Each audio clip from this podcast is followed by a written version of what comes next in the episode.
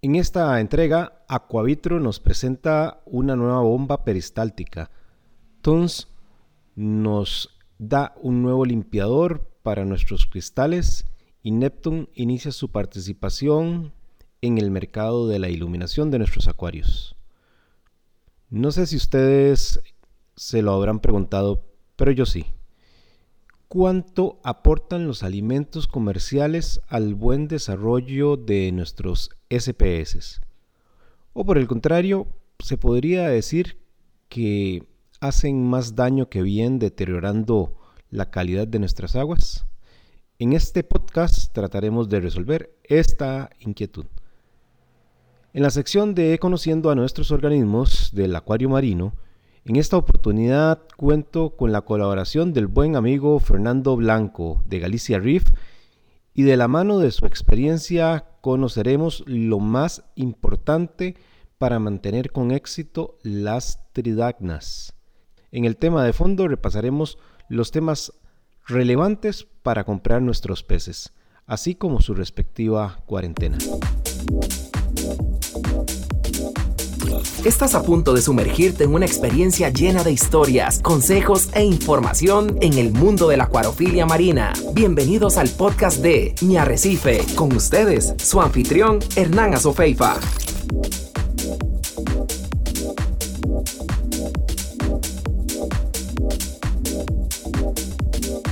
Hola, hola amigos de Mi Arrecife. Bienvenidos a esta nueva entrega de nuestros podcasts con temas que deseo sean del agrado de todos ustedes.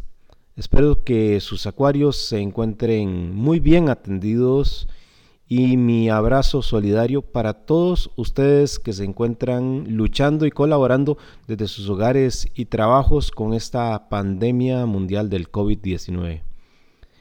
Me he alejado un poco en estas últimas semanas, como lo habrán notado, en mi blog de Facebook, en mi participación en los diferentes chats en los que compartimos en mi canal de YouTube y con la entrega de este podcast que debió haber sido hace 15 días. Pues esta situación del COVID-19, honestamente les confieso, me ha golpeado. Como ustedes saben, tenemos amigos acuaristas de España y América y lamentablemente he perdido el contacto con algunos amigos de España a quienes les he escrito y no he tenido respuesta. Algunos de ellos ya habían publicado que estaban enfermos y esto me ha agobiado, honestamente me ha desanimado, causando un poco de distanciamiento en la comunicación con este pasatiempo en las últimas semanas.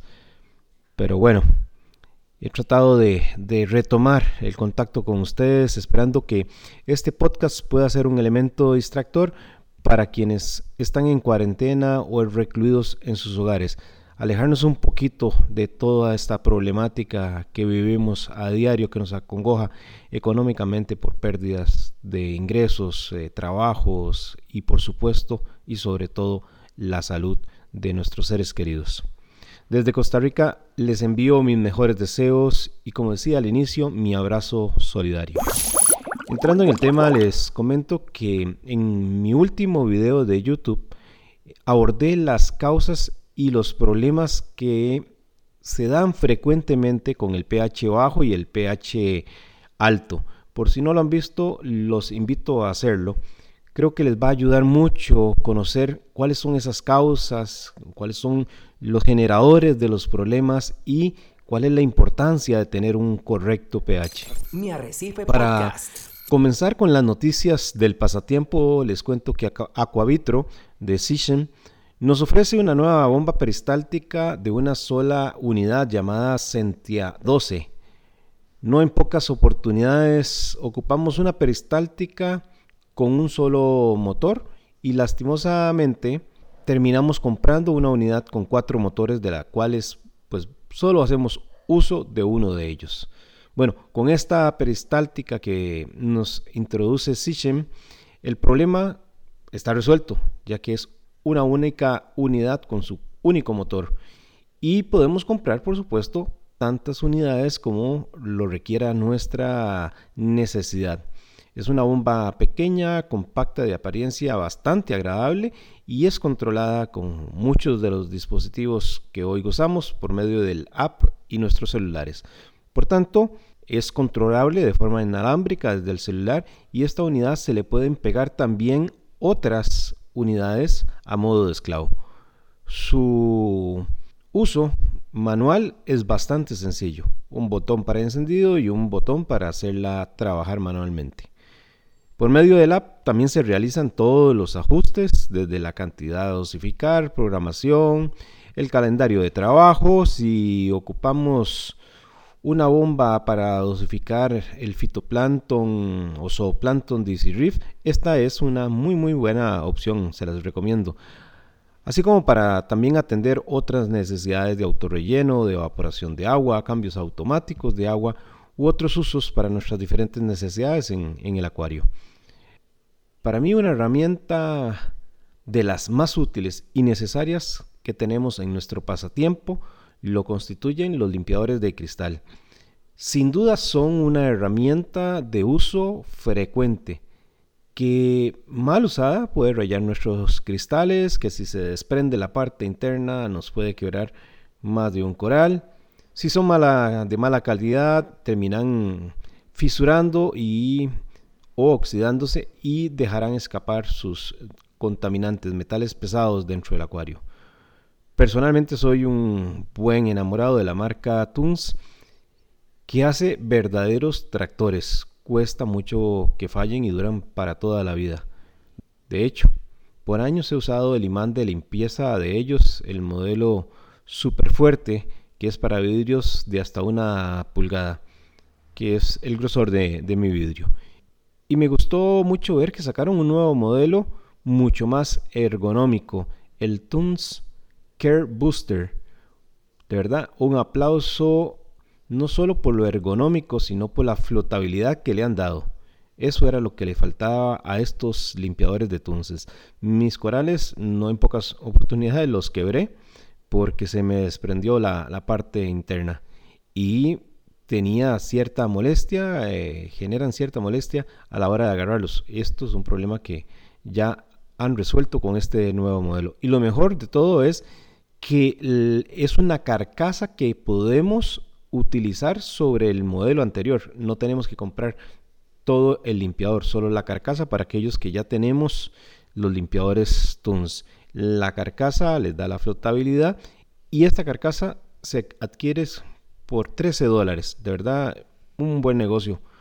Interesante esta propuesta de Tunes. Finalmente, en la línea de los nuevos productos llega una noticia para todos los fanáticos de la marca Neptune. La semana antepasada, si no estoy mal con la fecha, se dio a conocer que la empresa había solicitado el registro comercial en la Oficina Patentes de los Estados Unidos de una marca que tiene por nombre Sky o cielo en español. Se señala que es una lámpara o pantalla para nuestros acuarios de arrecife y se especula que busca ganarse un espacio en este sector ofreciendo una reducción en las sombras que de ordinario se le achacan a las luces LED. De momento Neptune le indicó al blog Rift Builders que diera a conocer esta noticia que no daría más detalles, pero que esperan que este o el próximo año estén ofreciendo una solución en la parte de iluminación para nuestros acuarios. Aunque los que estamos en este pasatiempo lo sabemos, no está de más recordar que los corales son animales y como tal tienen boca y tienen ano. La mayoría de los corales están formados por cientos de miles de pólipos individuales. Cada uno de estos pues, forma un organismo y junto, por supuesto, forman la gran comunidad de miles de individuos de los corales SPS. Pero, ¿cómo funciona un pólipo? Muchos pólipos de los corales que poseen una estructura dura de carbonato de calcio varían de tamaño. De hecho, podemos encontrar pólipos que van desde un milímetro hasta 3 milímetros de diámetro. Los pólipos de los corales son organismos anatómicamente muy simples y gran parte de su cuerpo está compuesto por su estómago lleno de filamentos digestivos. Tienen un único orificio superior que les sirve como introducíamos de ano y de boca. Por este orificio el pólipo absorbe los alimentos y expulsa sus desechos. Y alrededor de su boca hay un anillo de tentáculos que lo rodea y cuyos tentáculos le sirven también para capturar alimentos, expulsar los desechos y limpiar cualquier desecho u objeto que llegue, como sería por ejemplo en la arena del, del acuario. A pesar de la simpleza que tienen estos individuos, para alimentarse no solo se apoyan de los tentáculos que los rodea, que rodean esa boca, como describíamos, sino también que el pólipo se ayuda también de células especiales que pican, paralizan sus presas llamadas nematocitos. Los nematocitos se ubican en la parte externa, en la epidermis, por así decirlo, en el tejido del, del pólipo. El coral duro se va formando por carbonato de calcio que es secretado por los pólipos y así también se va formando en consecuencia los arrecifes que tanto apreciamos cuando hacemos snorkel. El pólipo primero forma eh, una especie de copa protectora que se llama cáliz y dentro de ella se ubican los pólipos. La base del cáliz sobre el cual se asienta el pólipo se llama placa basal. Las paredes que rodean el cáliz se llaman tecal y por medio del coenosar, que es una delgada banda de tejido vivo, se conectan los pólipos individualmente entre sí y ayuda a convertirlo en precisamente el organismo colonial que conocemos. El coral principalmente se alimenta de su relación simbiótica con la zoosantela, donde esta, como conocemos, pues le brindará azúcares, eh, lípidos y oxígeno. Fuera de esa relación de mutuo beneficio, dado el tamaño de la boca que tenga el pólipo, este va a cazar principalmente zooplancton y algunas larvas pequeñas que ingresen en, el diámetro de, su boca.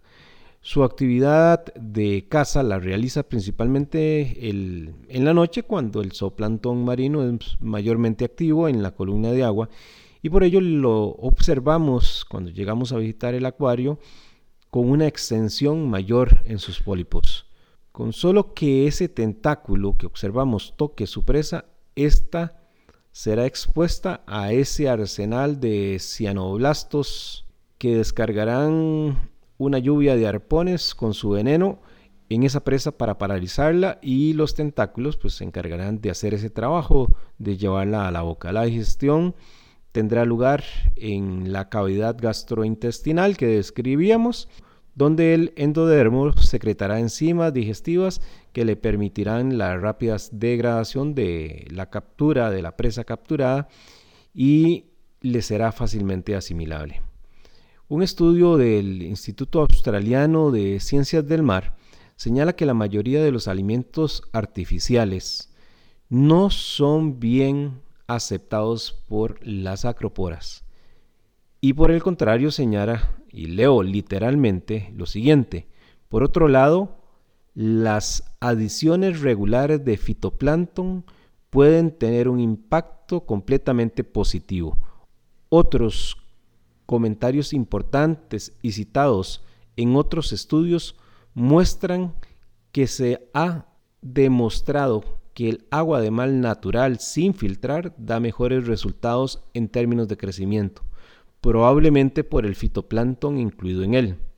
La acropora también tiene una capacidad limitada en comparación con otras especies con el mismo tamaño de pólipos, por ejemplo la posilopora y la seriatopora, para capturar presas vivas, lo cual sugiere que el fitoplancton más pequeño y menos móvil es el tipo de presa más adecuado para ellos. Y aquí cierro las comillas de esta cita del estudio. Si alguno está, de ustedes está interesado en, conocer un poquito más de este tema, de, lo que citaba ahora en este estudio, en la descripción de texto de este podcast voy a dejarles el enlace al referido estudio. Así las cosas, agregar fitoplancton marino solo será beneficioso para nuestros acuarios. Desarrollará la micro y macrofauna alimentará nuestros corales blancos, LPS y promoverá el desarrollo de los SPS. Como apuntamos, el estudio referido también destacó que la mayoría de los alimentos artificiales, enriquecidos o no en ácidos grasos poliinsaturados de omega 3 y 6, no producidos internamente eh, en el proceso de fotosíntesis, son poco aceptados para el caso de las acroporas.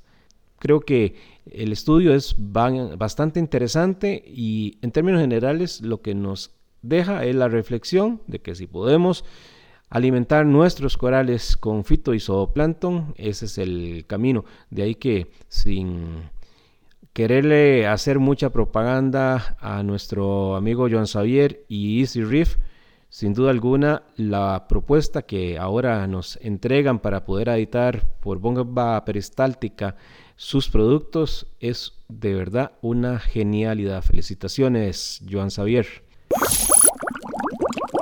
En la sección de Conociendo nuestros organismos del Acuario de Arrecife, hoy les quiero presentar, hoy les traigo una extraordinaria colaboración de un gran acuarista, nuestro amigo español Fernando Blanco de Galicia Reef y Coral Club, quien nos ayudará a conocer de mejor manera el mundo de unos fascinantes organismos. ¿Quién no ha estado enamorado de las almejas tridacna? Hola amigos, ¿qué tal? Soy Fer de Coral Club y hoy me gustaría charlar un rato con ustedes sobre una de las pasiones que más me gusta dentro de la pasión, que son los acuarios marinos, y son unos animales muy llamativos que seguramente todos conozcamos, que son las tridacnas. En mi caso, por ejemplo, he llegado a mantener hasta siete, juntas en el acuario, incluso alguna ha pasado de los 8 kilos de peso, y las he mantenido durante años con varios desoves, y, y bueno, para mí son animales muy curiosos, además de llamativos de, de coloración, bueno, pues por su comportamiento, por su alimentación y por otras muchas cosas. ¿Quién no ha visto un documental de una almeja gigante? Pues posiblemente todo el mundo. ¿O quién no ha entrado alguna vez en una iglesia y ha visto esa pila bautismal inmensa formada por una de las valvas de estos animales? Yo la verdad es que cuando vi la primera me quedé sorprendido, porque claro, son animales que no estamos acostumbrados a ver en estas costas y la verdad es que son realmente llamativas. Bueno, las almejas tridagnas se han vuelto muy populares entre los acuaristas marinos. La característica más distintiva de estas almejas es su gran caparazón, formado por dos partes y por su manto interior de color. La mayoría tienen patrones de colores intrincados en el manto, lo que las convierte en animales muy atractivos para nuestro acuario. Estos animales comienzan como un pequeño huevo fertilizado, que eclosiona al cabo de unas 12 horas aproximadamente, convirtiéndose en una larva pelágica. La segunda etapa larvaria pasa a ser una larva más desarrollada, formando el sifón, que le dará capacidad de alimentarse mediante filtración. En una tercera etapa, se desarrolla un pie que permite a la larva que nade y se apoye alternativamente sobre un sustrato de roca. Después de 8 a 10 días, esta larva lleva a cabo una metamorfosis, la cual convierte en una almeja juvenil, de momento en el cual se puede adquirir las primeras zoosantelas y funcionar de manera simbiótica y aprovechar el dióxido de carbono producido por la fotosíntesis. Después madura en una almeja masculina a los dos o tres años, convirtiéndose en hermafrodita cuando es más adulta. Al alcanzar la madurez sexual siempre son machos, pero aproximadamente un año después se convierten en hermafroditas, los cuales poseen órganos reproductores tanto masculinos como femeninos. La reproducción es estimulada por el ciclo lunar, la hora del día y la presencia de otros óvulos en la columna de agua. Las almejas hermafroditas liberan su esperma primero y luego sus óvulos. Sin embargo, la liberación de espermatozoides y óvulos se produce de forma diferente para prevenir la autofertilización, ya que produciría una degeneración de la especie. Aunque esto podría ocurrir. ¿eh? Son la especie de bivalvos más grandes que existen hoy en día en el mar. La familia Tridacnidae comprende diferentes especies. Vamos a hablar de las más básicas y de algunas que se pueden conseguir para nuestros acuarios y otras que están terminantemente prohibidas. Por lo tanto, vamos a empezar por la Tridagna gigas o almeja gigante. Bueno, como sabemos, esta almeja es una variedad que no se puede conseguir para acuario marino, entre otras cosas por el tamaño que alcanza, pero también es porque tiene una protección ambiental muy alta. Bien, la Tridagna gigas habita en aguas arrecifales del Mar Rojo, Océanos Pacífico e Índico y vive incrustada en roca mayoritariamente. Puede llegar a tener una longitud de hasta un metro cuarenta y un peso de unos 350 kilos aproximadamente, convirtiéndose de esta manera en el bivalvo más grande de los mares. Posee de cuatro a cinco ondulaciones en su valva, las cuales producen las mismas alas en su manto. Le llamamos alas de su manto a esas curvas que hacen como labios, que hay tridagnas que tienen cuatro, cinco, seis, siete, así progresivamente. Bien, esta, como hablamos, posee de cuatro a cinco ondulaciones en su valva, las cuales producen las mismas en su manto y puede habitar a profundidades de hasta 20 metros.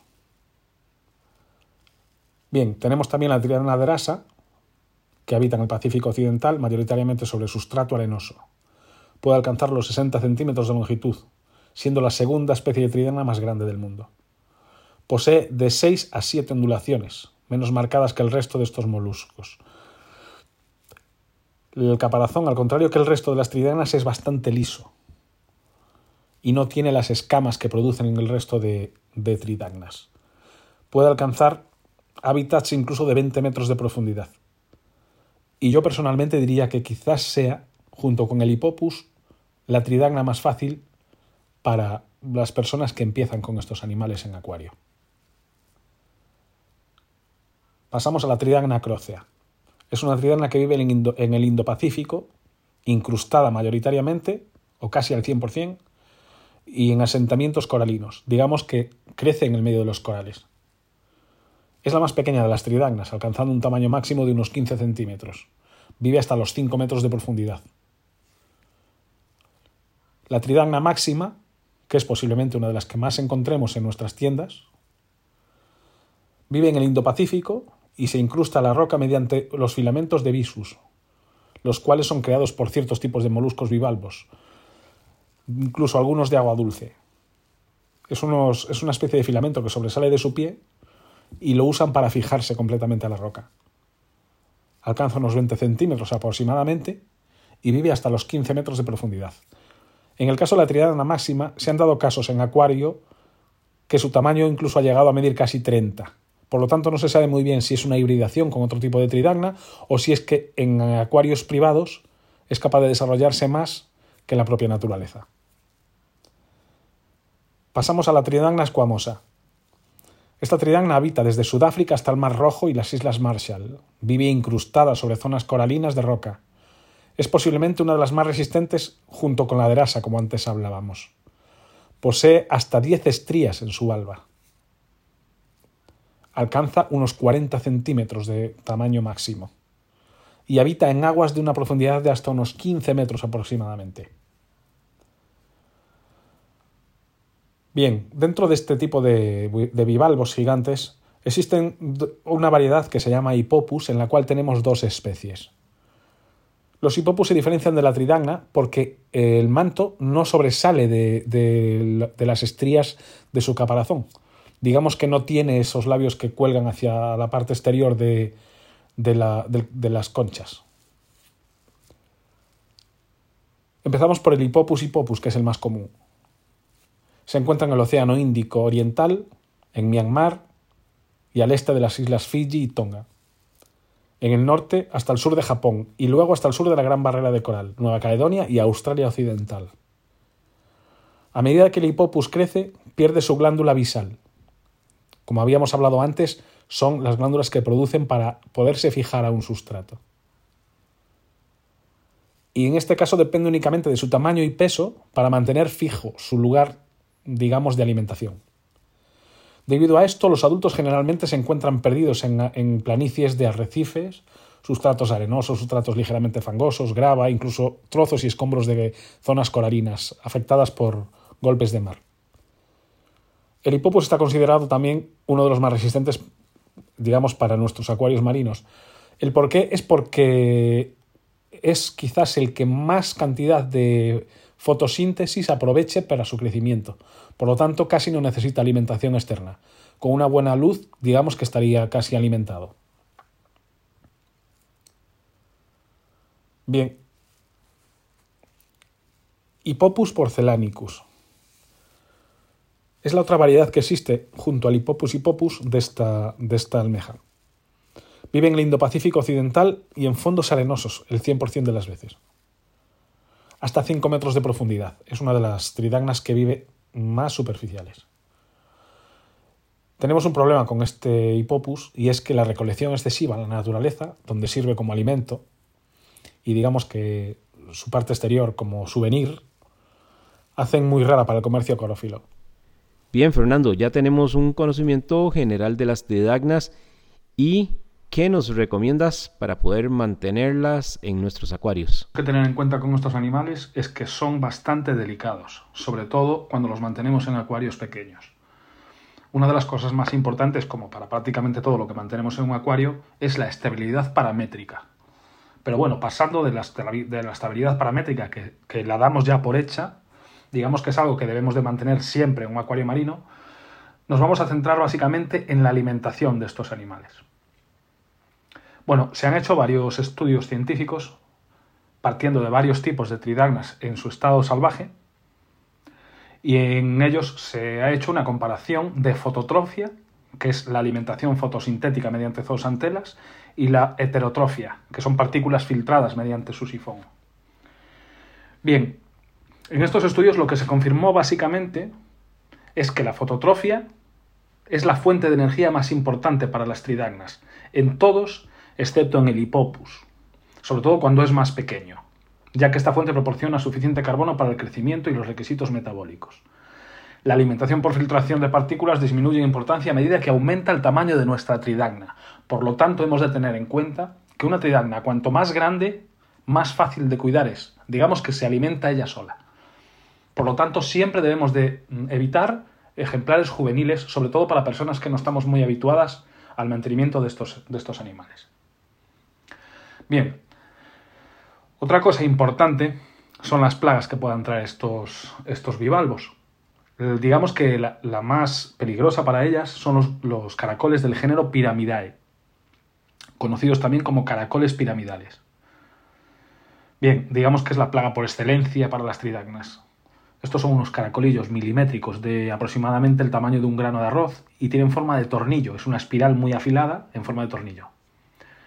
Se fijan en la parte baja normalmente, sobre todo durante el día, para evitar ser depredados por animales que los limpian. De todas maneras, también es fácil verlos en la zona inferior de los labios carnosos de las tridagnas. Estos animales en grandes cantidades pueden ser una seria amenaza, sobre todo porque son animales que van infectando a la tridagna, le van, la van molestando, van haciendo que cree un estrés y la propia tridagna se separa del pie y acaba muriéndose. Estos animales durante el día pueden ubicarse, como hablábamos antes, en el pie, en la zona oculta. Lo ideal para, estos casos de, Caracolis piramidalis son peces del género Alicoeres, sobre todo el Melanurus y el Chloropterus, los Exataenia, que ya sabemos que son geniales depredadores de todo tipo de parásitos en un acuario, y el género Coris, por ejemplo, la Irmaldi, es un, un, de hecho, que tenemos que tener cuidado con él porque incluso a veces ataca a los caracoles que no queremos que ataque. Pero bueno, para los piramidales son bastante efectivos. Lo ideal en estos casos es cuando recibimos una tridagna, durante un par de horas dejarla tumbada, de forma que la parte de abajo, el pie, quede expuesto para que estos, estos peces sean capaces de, de desparasitarla correctamente. Digamos que con media hora, una hora, sería suficiente para que limpiasen esa zona. Después, si la tridagna no está fijada a una roca, ese, efecto de girarla y dejarla acostada durante un tiempo lo podemos hacer cada, pues cada mes o cada dos meses para evitar que puedan que puedan quedar ahí algún resto de estos caracoles.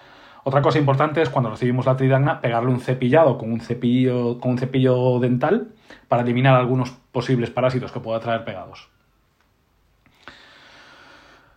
Hay un, hay un caracol depredador que es el Cimatium muricinum, pero no es un caracol que sea fácil de conseguir para nuestros tanques. Y también tenemos un cangrejo, el Talamita sima, que también depreda perfectamente los piramidalis. Otra cosa que debemos de tener en cuenta cuando recibimos una tridagna es la aclimatación. Como todos los animales, eh, o prácticamente todos los animales que recibimos, le hacemos una aclimatación por goteo para que esos cambios mm, tanto de temperatura como paramétricos sean lo más progresivos posible. De esta forma, una aclimatación de aproximadamente unos 45 minutos por goteo sería perfectamente correcta para una tridagna que hayamos recibido. Un factor importantísimo es que nunca debemos de someterlas a baños de productos desparasitantes, como por ejemplo los conocidos como DIP.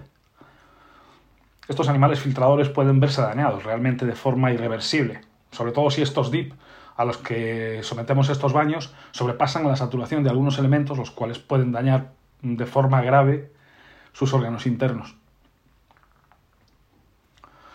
Otra leyenda que se comenta mucho sobre las tridagnas es que los, famosos anélidos eh, conocidos como gusanos de fuego, que prácticamente habitan en todos los acuarios de arrecife, parece ser que hay gente que dice que se las come a las tridagnas. Bien, yo, bajo mi experiencia y bajo otras experiencias de otros amigos, os puedo asegurar que cada vez que yo una tridagna la giraba, debajo de, su, de, sus, de sus caparazones había varios gusanos de fuego perfectamente resguardados durante la noche ¿Qué ocurre? Cuando una tridagna está dañada o cuando una tridagna va a morir por algún problema ajeno a los, gusanos de fuego, estos gusanos de fuego comienzan a, depredarla. Digamos que son como los buitres carroñeros. En cuanto el animal empieza a estar débil y se va a morir, ellos comienzan a atacarla y a comerle su, su manto. Pero de ahí a que sean peligrosos para las tridagnas hay un buen trecho. Realmente no es así como dicen. Bueno, señores, esto ha sido todo por hoy. Espero que les haya gustado y me gustaría muchísimo que me siguieran escuchando las veces que pudiesen. Hasta luego. Muchas gracias, Fernando. Tremenda explicación. Si ustedes no conocen el blog de Fernando de Galicia Riff, los invito a que lo visiten. Tiene extraordinarios aportes y sin duda aprendemos todos los días de lo que Fernando nos comparte. En nuestro tema de fondo, no hay acuarista que no haya tenido, díganme ustedes, una mala experiencia en la compra de un pez. Claro, hay una muy buena cantidad de malas experiencias originadas por las compras por impulso, por nuestra falta de planificación o de información de lo que estamos comprando, que luego nos cobra el momento cuando ese pez llega al acuario y nos generan cantidad de problemas. De estas malas experiencias hoy de las que les voy a conversar es sobre la compra del pez. Les voy a conversar sobre cómo escoger un pez el cual, dejemos claro, previamente ya le he estudiado su temperamento, previamente ya le he conocido su comportamiento social, ya le conocemos el hábito de alimentación, etcétera, y encaja dentro de nuestro planteamiento de introducción de peces que hemos hecho. No voy a referirme a las malas experiencias por nuestra falta al deber de investigar. Personalmente les comparto, yo tengo una fórmula que uso cada vez que quiero comprar un pez y esta fórmula se descompone en varios elementos. Primero, iniciar con un pez sano. Segundo, ponerlo en un acuario en buenas condiciones. Y cuando digo de buenas condiciones, hablo libre de parásitos u otras enfermedades, que tenga buena condición de agua, de parámetros químicos, físicos. Tercero, que tenga compañeros adecuados, sea compañeros que no le generen bullying, acoso, agresiones, etc. Y como cuarto elemento, proveerle una muy buena alimentación. De esa fórmula en la que hoy quiero conversarles en este podcast, se descansa en el primer alimento, adquirir un pez sano. ¿Qué significa adquirir un pez sano? ¿Qué elementos hay alrededor de la compra de un pez sano? Para entrar entonces en el tema del pez sano, lo primero es que debemos hacer una selección adecuada o correcta de la tienda donde compramos el pez. Quiero explicarles por qué para mí es tan relevante este tema. Porque Este aspecto está relacionado profundamente con el acuarismo responsable. Primero, tenemos que entender o investigar o conocer que la tienda tiene que ser un negocio que ya tenga reputación. Y por eh, reputación me refiero a que le dé un buen trato, un buen manejo, que tiene protocolos para cuando llegan sus peces. Y una vez que le han llegado, que también tenga buen trato, protocolos, manejo, para mientras los tiene en el negocio. Pero también es importante conocer cuál es el mayorista o distribuidor que le envía peces a esa tienda. ¿Y por qué lo digo? Porque también tenemos que asegurarnos que esa tienda le está, está adquiriendo los peces de mayoristas que tengan buenas prácticas en la captura de los peces. Que estos mayoristas estén comprando los peces a pescadores que no utilicen cianuro en la captura o bien que no utilicen menores de edad, que respeten las cuotas de captura por especie que asignen sus países. Y también porque muchos de estos eh, mayoristas de peces también adquieren peces reproducidos en cautiverio y hacen una distinción de cuando son capturados en cautiverio incluso señalando que son capturados a manos, que es el, estándar recomendado por la, industria. Segundo, si son producidos en cautiverio. Y algunos de ellos inclusive gozan de una certificación internacional como la MAC, que es la Marine Aquarium Council, que es una ONG que certifica las buenas prácticas a nivel mundial para los mayoristas, tanto en peces como corales. Por ello, conocer la tienda donde compramos el pez y toda esta reputación es importante para cumplir con esa parte de ser acuaristas responsables. No podemos ser acuaristas a medias. No podemos ser acuaristas que no nos importe dónde fueron conseguidos los peces y cómo fueron tratados porque conocemos lo que está sucediendo con nuestros océanos y un acuarista responsable debería de tener un pensamiento en pro de la naturaleza. Si sabemos que los peces son adquiridos bajo cuotas, significa que hay un respeto en el ciclo de reproducción, que los diferentes países tienen protocolos para asegurar que esas especies silvestres no se vean amenazadas. Y segundo, y por dicha, ya hoy día existen más de 600 especies de peces que se reproducen en cautiverio, como lo mencionamos en uno de nuestros podcasts. Ok, dentro de una segunda consideración en esa selección del pez propiamente, ¿qué es lo que debemos de observar? Debemos entender cuál es la compatibilidad de este pez, con qué peces puede coexistir, si tiene alguna necesidad particular de alimentación, si es carnívoro, herbívoro, omnívoro, si es un pez que requiere alguna condición biológica especial, como provenir de aguas frías o aguas tropicales, de aguas con mayor carga de oxígeno disuelto en su hábitat natural y cómo estamos nosotros con esa carga de oxígeno disuelto en nuestro acuario es eh, a veces punto determinante para poder mantener con éxito ciertos peces. Si es un pez de arrecife o no es un pez de arrecife y por el contrario es un pez que está acostumbrado a nadar grandes distancias, a consumir mucha energía en el nado y por tanto el impacto que tiene en la posibilidad de nosotros de darle una alimentación adecuada. También debemos mirar su comportamiento y temperamento, si es un pez para el tamaño de acuario que tengo, si requiere o no sustrato. Recordemos que algunos acuaristas siguen la opción de no tener eh, sustrato en sus acuarios y si es un pez eh, también que pueda estar calificado como de esos peces saltarines en nuestro acuario, si nuestro acuario tiene las condiciones o simplemente, como le ha pasado a muchos acuaristas, compran un pez dardo o firefish y al día siguiente ya no lo vemos porque ha saltado del acuario.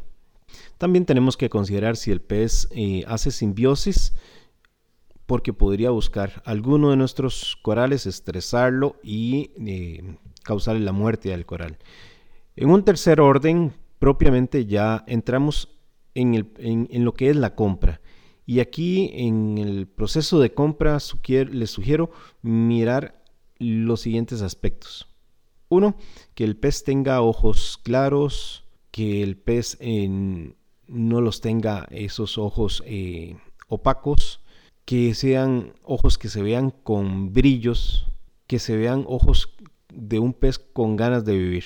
Que las aletas estén enteras, que no mm, tenga aletas eh, rotas, eh, deshilachadas, que cuando nade lo haga con sus aletas extendidas, salvo aquellas que por naturaleza cuando naden se, se tengan que retraer. Es que tenemos que mirarle la respiración, que se observe una respiración normal, no agitada, no acelerada. Sí es importante también comprender que los peces pequeños, estos eh, tienden a respirar más rápido que los peces adultos o peces grandes.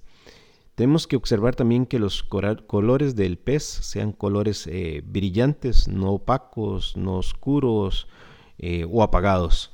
Que en el cuerpo no se aprecien manchas o decoloraciones que no tenga escamas faltantes o no tenga protuberancias en, ese cuerpo.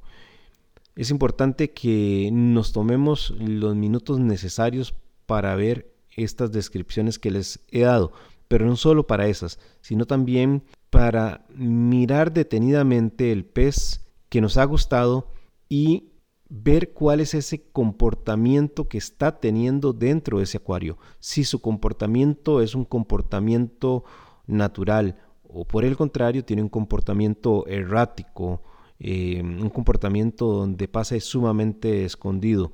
El hecho de que pase sumamente escondido pues, no necesariamente es un elemento que lo descarte, pero es preferible escoger a un pez que ya no esté tan asustado que no eh, dé señales de tanto estrés. También tenemos que observar que el pez no se esté frotando o se esté rascando contra el sustrato, los tubos que eh, tiene el, acuario de, ventas, eh, las rocas que se, se, les ha puesto para decoración, que no se esté frotando o rascando en esas rocas.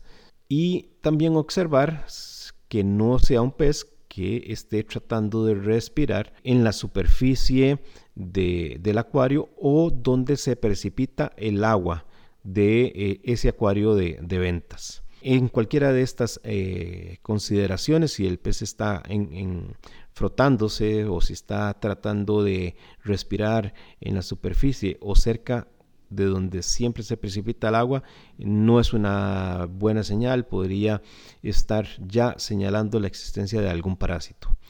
También tenemos que poner atención pues, en cuanto a si tiene o no tiene manchas rojas, puntos blancos o puntos negros. Cuando le observemos el excremento al pez guindado como si fuera un cordón blanco o blanco eh, con algunas partes cafés, yo le recomendaría evitar ese pez.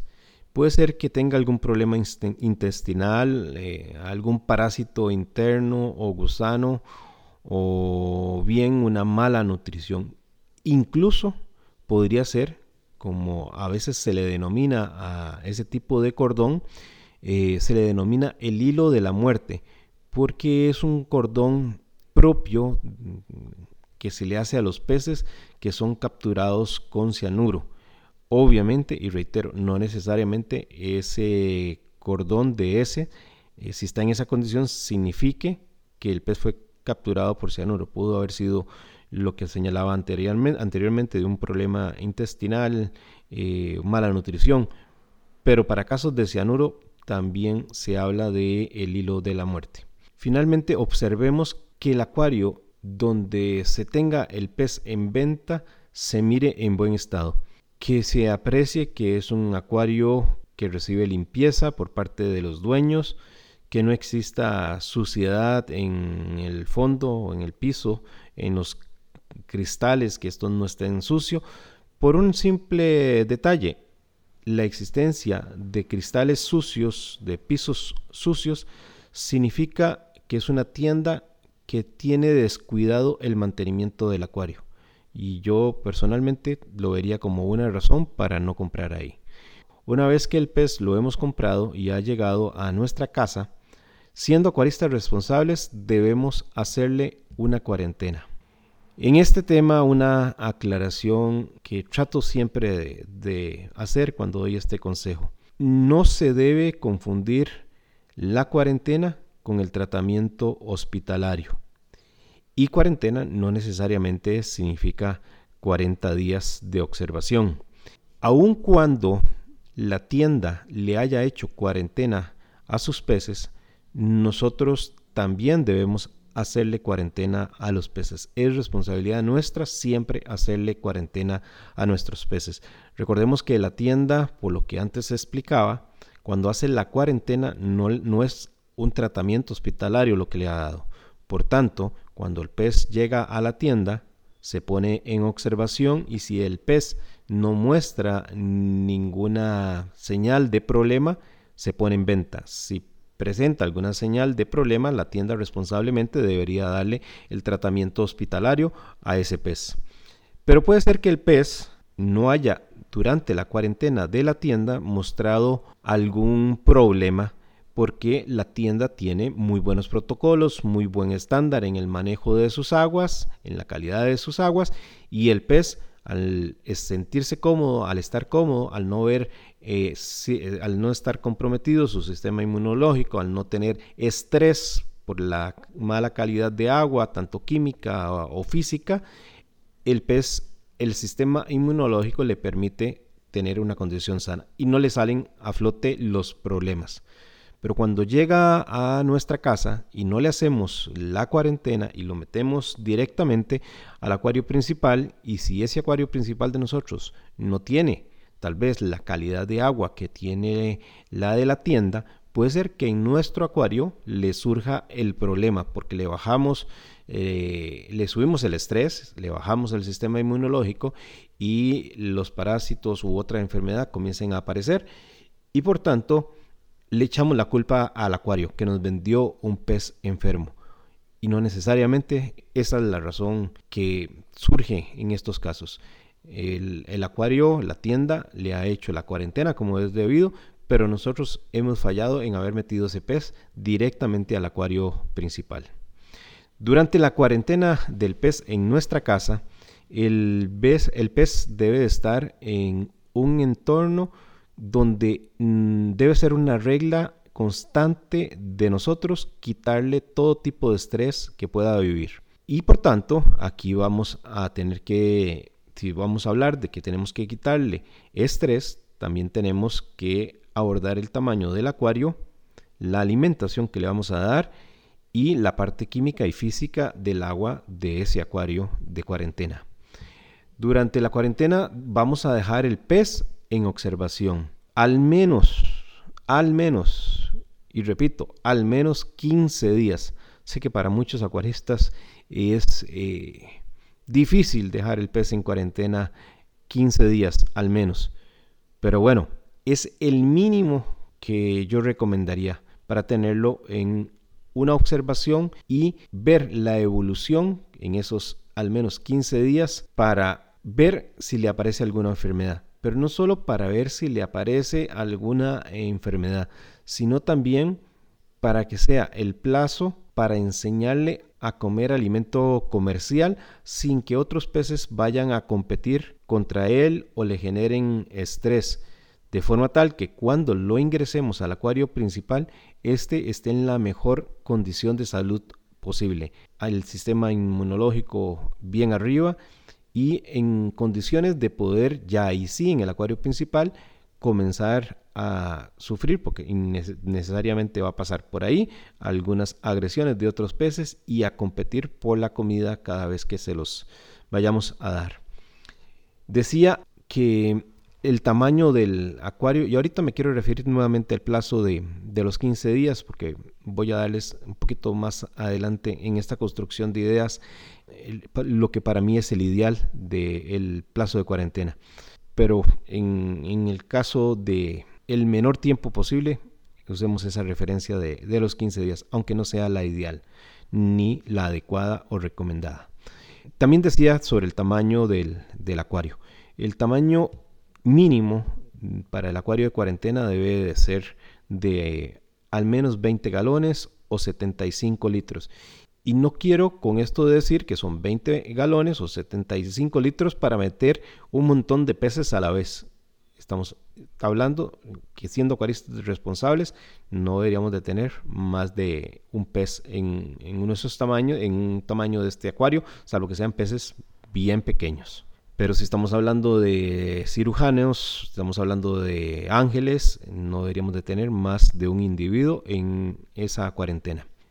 En este acuario vamos a utilizar una filtración mecánica tipo cascada, que es la ideal, y a la cual le vamos a colocar una media que hemos venido cultivando o guardando en nuestro sump del acuario principal para que se vaya, esté siempre cargada de bacterias eh, nitrificantes y no tengamos los problemas de pico de amoníaco que son los que siempre generan mayor problema en los acuarios de cuarentena o de hospital.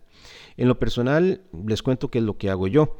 Yo en mi Zoom del acuario principal mantengo permanentemente varias bolsas de anillos de cerámica, los cuales son los llamados a utilizar en estos eh, filtros eh, de cascada, en los cuales les pongo algunos en la parte donde va la media, así como en el piso.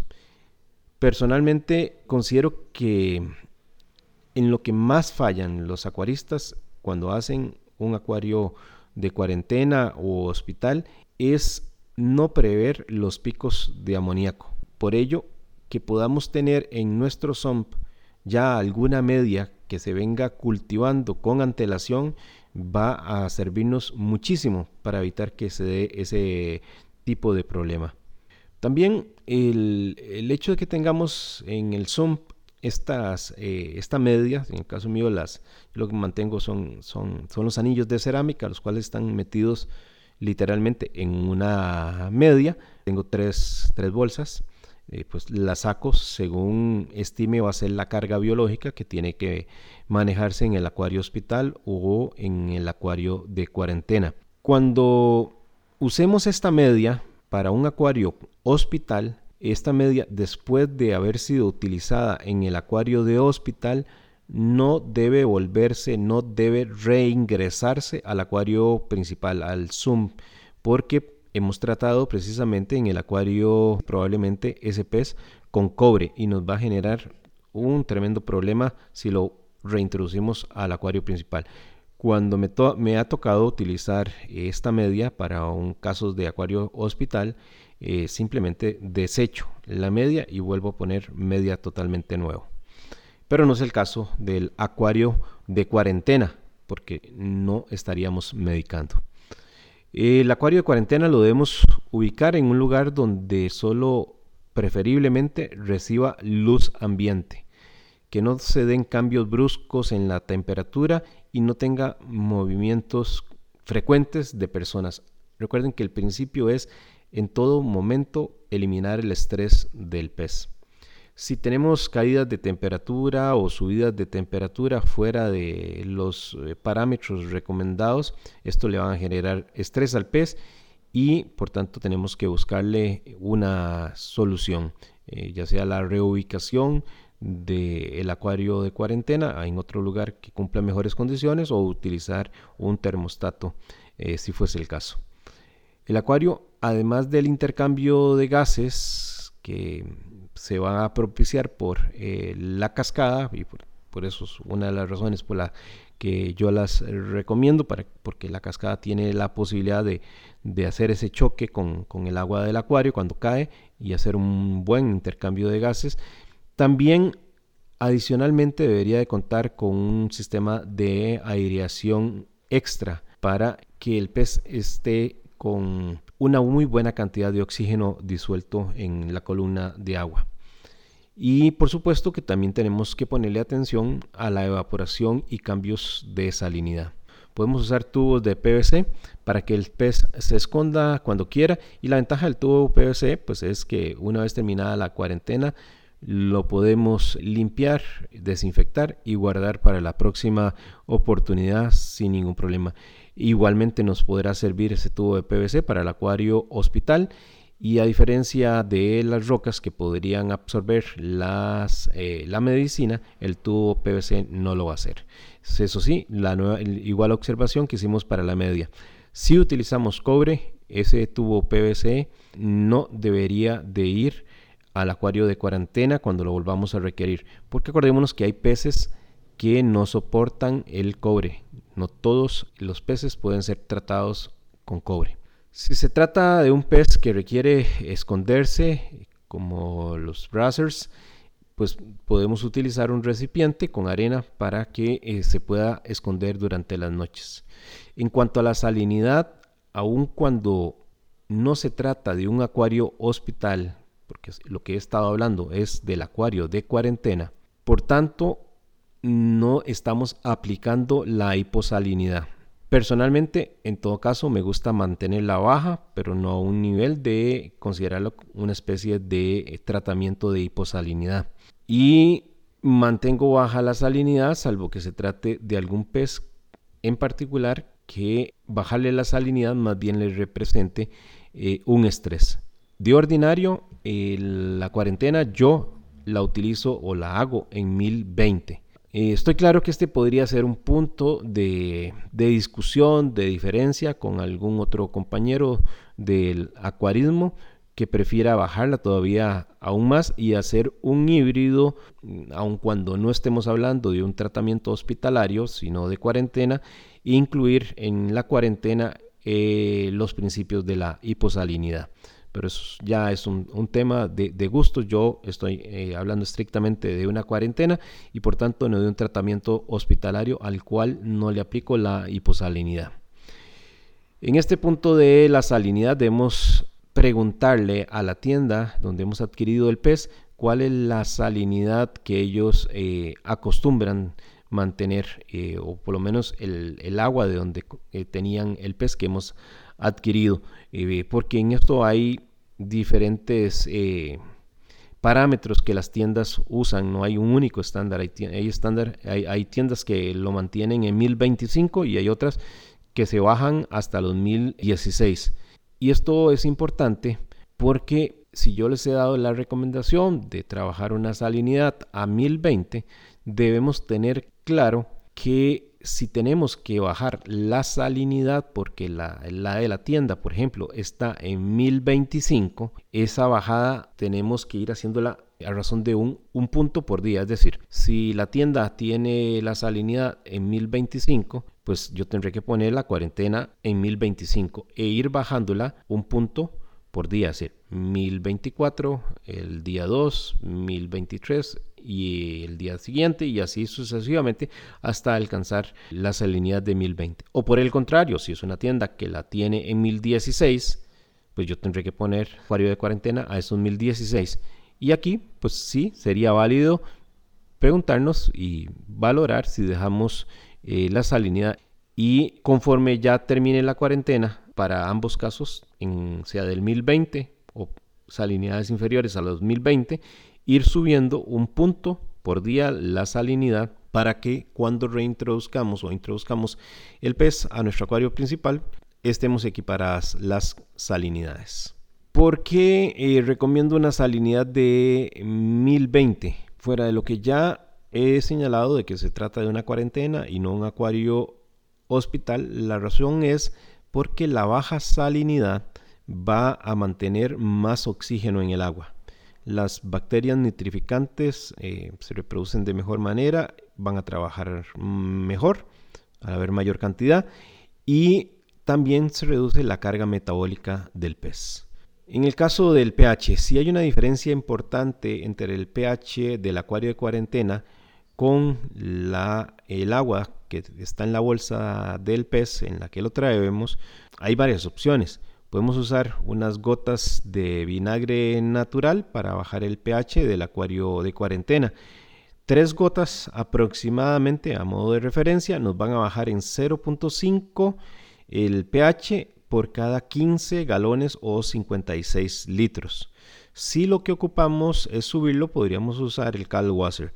Pero lo normal y frecuente es que el pH del acuario de cuarentena esté más alto porque el pez al venir embolsado desde el acuario que lo hemos comprado va a haber producido dióxido de carbono y ese dióxido de carbono va a haber hecho que el pH se haya bajado. Más para aquellos casos cuando compramos el pez vía internet y demora eh, algunas horas en llegarnos. Teniendo armado el acuario de cuarentena, ponemos la bolsa con el pez que hemos comprado a flotar a fin de nivelar la temperatura de las aguas.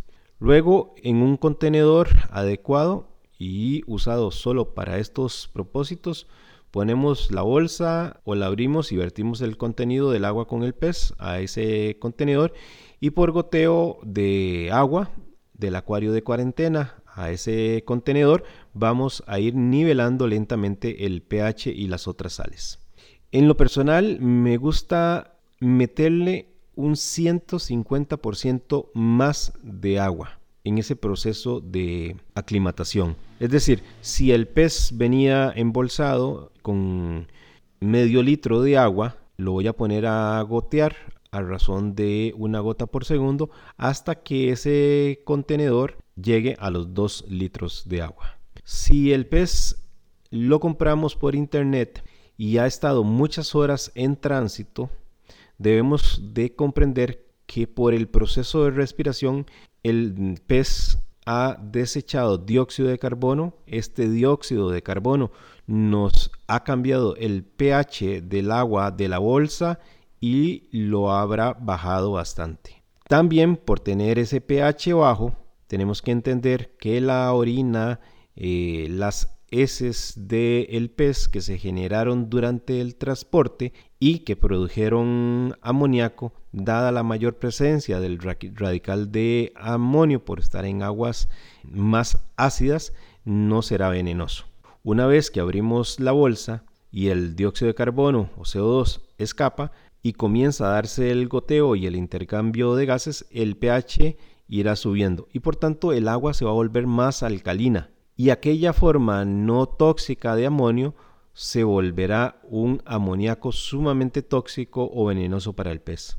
Si se nos presenta un caso así y vemos que el pez está muy golpeado, hará más daño esperar el tiempo de goteo que introducir el pez de una. Y de ahí que en la medida en que el pH eh, la temperatura y la salinidad estén lo más similar entre el acuario de eh, cuarentena y la bolsa, nos da un escenario ideal. Porque si tenemos que recurrir a introducir de una el pez sin el proceso de aclimatación porque lo hemos ya golpeado por eh, la afectación de amoníaco, es mejor introducirlo de golpe. Si la condición del pez lo permite, porque no se ve tan golpeado, pues eh, si se ve normal, el proceso de goteo. Si se ve algo golpeado, pero no severamente, podríamos utilizar algún producto para neutralizar el amoníaco. Eh, ejemplo de estos productos sería el Prime o el Ankel. Pero debemos de tener un cuidado muy extremo y es parte de lo que debemos averiguar en las tiendas, en el acuario donde hemos adquirido el pez, que el agua en la cual han tenido en venta al pez no haya sido tratada o contenga cobre. No en pocas tiendas, como una medida profiláctica, en los acuarios de venta mantienen el agua con cobre para eh, prevenir problemas de parásitos. Y si el agua tiene cobre, en la cual hemos traído ese pez y le ponemos alguno de estos eh, detoxificadores, el agua se va a hacer sumamente tóxica y corremos el riesgo de matar el pez. Entonces, no podemos utilizar ni Prime, ni Anquel, ni ningún detoxificador si el agua que nos han dado el pez tiene cobre. Una vez que el pez está aclimatado, lo ponemos en el acuario de cuarentena sin introducir el agua donde lo estábamos aclimatando, sin introducir el agua de ese contenedor donde teníamos el pez. cogemos el pez con la mano o con alguna net y va directo después del el proceso aclimatado al acuario de cuarentena. Si el pez lo pedimos por eh, internet y tiene varias horas de estar en, ese tránsito para que nos llegara, eh, en lo personal, yo no lo alimento por dos días. Si lo he traído de un acuario que está cerca de mi casa y no ha sido más que un corto tiempo, eh, no tengo ningún inconveniente en darle la alimentación al día siguiente. Un esfuerzo que ya he reiterado que debemos hacer durante el proceso de cuarentena es evitar en todo momento que el pez sufra cualquier tipo de estrés. La idea es que se recupere prontamente de ese viaje extremo que ha realizado desde que lo sacaron del mar, lo pasan a facilidades en alguna playa donde lo conservan a la espera de que un mayorista lo adquiera, lo trasladen de Asia, con mayores de los casos, de Australia, de África, al continente europeo, a un mayorista del continente europeo, a un mayorista del continente americano, de ahí a las tiendas eh, locales y en muchos casos eh, el pez cuando no recibe la cuarentena en las tiendas es vendido prácticamente al día siguiente. Entonces tenemos que comprender que es un pez que ha pasado por un proceso de estrés sumamente grande y que su sistema inmunológico va a estar seriamente eh, afectado, más si se ha usado algún químico para capturarlo, para mantenerlo en cualquiera de estas facilidades por las que ha pasado. Por tanto, darle una muy buena alimentación es absolutamente necesario para mejorarle ese sistema inmunológico. Quitarle todo estrés es fundamental para mejorarle ese sistema inmunológico. Y así, cuando lo introduzcamos al acuario principal, se encuentre en su mejor condición de salud para poder ganarse un espacio en esos peces territoriales que ya están en nuestro acuario principal. Ahora me regreso a el tema de la duración de la cuarentena. Inicialmente les había dicho que al menos fuera de 15 días. Esta es una recomendación para los acuaristas que no pueden aguantar las ganas de ver el pez en el acuario principal. Si podemos resistirnos a esas ganas, mi recomendación sería que le demos de 4 a 7 semanas de cuarentena. Cuando hemos cumplido ya con todo este proceso y ya tenemos el pez en cuarentena, a los dos días eh, de estar comiendo, yo acostumbro darles un baño de agua dulce en un contenedor aparte, procurando, eso sí, que las temperaturas tanto del contenedor donde le doy el baño de agua dulce como la del acuario de cuarentena estén iguales. A ese contenedor de agua dulce donde le hago el baño, puedo agregarle verde malaquita o formalín en la dosis que recomiende el fabricante del producto que estemos usando. Mi preferido es el producto Cordon Reed Itch y este baño es de carácter profiláctico y busca básicamente que la mayoría de los parásitos que tenga el pez se le desprendan. El baño nunca debe durar más de 15 minutos y debe de pasar de los 4 minutos. El pez deberá ser removido inmediatamente si le observamos una condición de mucho estrés cuando le estamos dando este baño de agua dulce. El agua del contenedor debe estar oxigenada fuertemente, es decir, tenemos que utilizar una bomba aireadora, porque productos, por ejemplo, como el formalin, depilan mucho el oxígeno y este baño que les he sugerido lo podemos repetir a los 15 días. Otros productos que se pueden usar para el baño son el permanganato de potasio, el azul de metileno. Para aquellos acuaristas que les gusta mucho el uso del producto Prasipro, ya el baño no puede ser en agua dulce, sino que debe ser con agua del acuario eh, de cuarentena. Obviamente al sacar agua del acuario de cuarentena vamos a tener que reponer esa agua que hemos sacado. El baño al menos tiene que ser por tres o cuatro horas y cuidando que esa oxigenación extra que les decía en el acuario, en el contenedor del baño, esté presente. Y por supuesto teniendo cuidado de si el pez muestra signos de estrés por el amoníaco, pues sacarlo del, del contenedor donde estamos haciendo este baño de 3-4 horas. Para los casos de los amigos que usan el Prasipro. Bueno, mis amigos, hemos llegado al final de este podcast. Espero que haya sido del interés. Nos escuchamos próximamente. Cuídense mucho de este bendito COVID-19 y seamos acuaristas responsables. Mi Arrecife Podcast.